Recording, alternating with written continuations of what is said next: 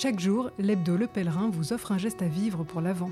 Allumer une première bougie. Allumer une bougie n'a rien d'anodin. Pensez à l'émerveillement d'un enfant lorsqu'on allume les bougies de son gâteau d'anniversaire. Faire surgir une flamme reste un geste extraordinaire, s'il est fait en prenant conscience de la présence de Dieu. Maintenir cette flamme en la confiant à la cire d'une bougie est tout aussi beau. Une lumière brille dans la nuit et dure avec nous.